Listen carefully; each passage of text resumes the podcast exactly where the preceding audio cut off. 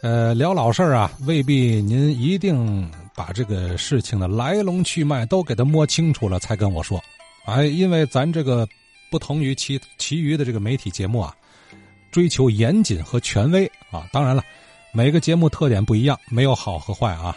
追求考证严谨后的公布，这也是对的。可咱不一样，嘿，咱这基本上属于一个探讨啊，呃，抽丝剥茧。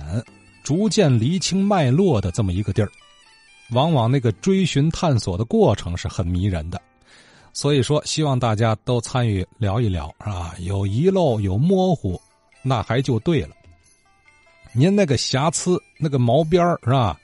没有打磨的东西，正是可以起起到这个提示启发其他听友的一个作用。和老人家们聊天啊，你非得是啊各式各样的启发才行。你说愣聊，说您讲讲吧，讲讲您这一辈子，好，那不是聊天啊，那是审讯啊，那是交代问题，哎，这天没法聊了。这是我们这些年做节目啊，尤其是我这个和老人家们打交道啊，得到的一个经验啊，你得启发他，你得不能着急，得慢慢来啊。前几天我这个和田立和田先生聊天啊，也是这样。你说这么多的老大夫。田老先生，他一下哪想得起来呀？你就得，啊，提几个名字是吧？正好最近咱们节目中好多听友回忆老中医啊，我这是现炖现卖啊。咱接着往下听。这我想想一个针灸王文锦啊，王文锦我知道，王修石北马路主，对，自修石，对对对，那很有名了。呃，王秀石石学好。西头有冯秋岩，您知道吗？啊，知道知道，冯秋岩我知道。啊，他说开了个小药铺是吧？啊，对，有个小药铺。啊，他那儿子跟我父亲挺好。哦，他岁数也大哈。嗯，岁数大，冯秋岩大，比我这这大得多，比我父亲大。哦。还孙小辫儿，孙小辫儿，你琢磨，我小时候他留着花白小辫儿的。哎，他外孙子是我们学校现在在哪儿研所所长了，张云和。还有个李永德，城里西门里吧，大概。呃，严玉芝，这都主任，都在我们家都去过。我父亲不是刚解放弄的一诊所吗？您那个后来怎么又学了相声？这这这这学相声对中医还是不感兴趣？这根本都不老感兴趣。怎么不感兴趣呢？因为他私人开业，私人开业负的责任大，有时候带人收活不好办。中医是临床实践医学，病人呢都恨不找带胡子老大夫才好了。哎，咱不行，年轻。再说有那个半夜三更的，你这刮风下雨下雪都出人，坐一屋子，真有吐血吐能的，受不了，都愁眉苦脸。我那受不了，人家不找你也不行。再说我那考照，我才十几岁，考上我也干不了啊。所以那阵儿就是偶然的机会，我我父亲好唱，好些个票友就去，也有这个老艺人呢退出这个呃市场的。你像谁吧，刘俊恒，刘大爷，那嗓子金嗓子，宣花的老师，开蒙老师他不提了。这这刘大爷后来就是开马仔庄赔了，没辙了，也老了，回民呢，这张家大门主。卖粉糕，这一嗓子啊打这胡同啊，打这头能听到那头。您说是风高流吧？啊哦啊啊，单弦儿啊，对呀，哦啊，刘俊恒、刘大爷，刘俊恒啊，那那都是好家伙子，这是我跟他们在一块儿跳，其实偶然机会，我们那院子大，一坐好十口子，街道读报多嘛，那那谁听了？就是一块儿，哎，说相声。我就说一段，我就爱听，打这个受我外祖母他们家影响，就是打小我我坐保卫车，我姥姥有事前，净看戏去，看戏太多了，吉普社戏都基本上我都看过，所以这儿哪儿都有。那天还跟谁说，跟李伯祥伯祥说，他老提我看过谁看过谁，我这看过白玉霜，我看过老白玉霜，上堂会审北洋大戏院，就后来延安。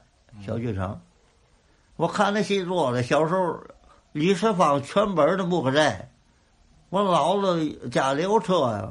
我姥爷死的早，我姥姥自个儿在英租界租的房子，其实他有好些房子了，他不住住，为嘛不住？享受，一个是安全，一个是这个柏油路、自来水、抽水马桶。你在这儿多阔也不行，咱中国这官僚都上那享受去，外国人不来，你享受了吗？谁保护你呀，宝贝儿啊？都是当愚公。家庭条件这么好，这学了相声了。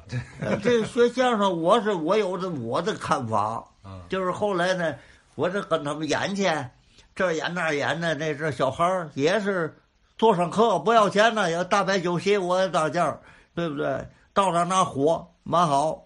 呃，后来这些老艺人还有曲曲振廷、曲爷好几位了。行啊，跟我父亲说，少爷干这是是是这里事儿。我父亲就问我：“你怎么着？”我我祖父就怕我干这个，非常害怕。呃，咱可别干这个啊，咱就玩儿啊玩儿。我我也没言语，我祖父也死的早。我父亲呢，就是你是玩儿，你是吃，非常经典。玩儿你吃嘛，将来你怎么生存？你要是吃的这不行，你得找师傅。我一想，我就吃，我就干这行吧。您父亲倒不反对，是吧？他开明啊，行了，也解放了，就干这个吧，就是给我找师傅。干这行呢，我有我的想法，就是实在不行了，咱在这不懂啊，这进文工团，那这这解放进文工团不懂，就是小厨，小厨我吃我会这个，我要饭我都要不上你们那儿去，我能能划过我撂地，我不求不着神呢，对不对？凭我，我也不知道我有多大能耐。我师傅为嘛收我？我也纳闷儿。我师傅那大师级的，他这这个常宝坤、刘宝瑞的，这那都他徒弟。你收我一个小孩儿，你看点嘛了？我就没问过。我看我老师的，我也不知道，我就知道玩大。这常宝坤这师傅师傅，我他多大能耐？我不知道他有多大能耐，我不理解他呀。后来干着干着，我就理解了。我这老师是大师。是真正名副其实的大师，怎么他这个东西有文学性的东西，他不是一般的演员呢，所以这么着干这行了就受罪了。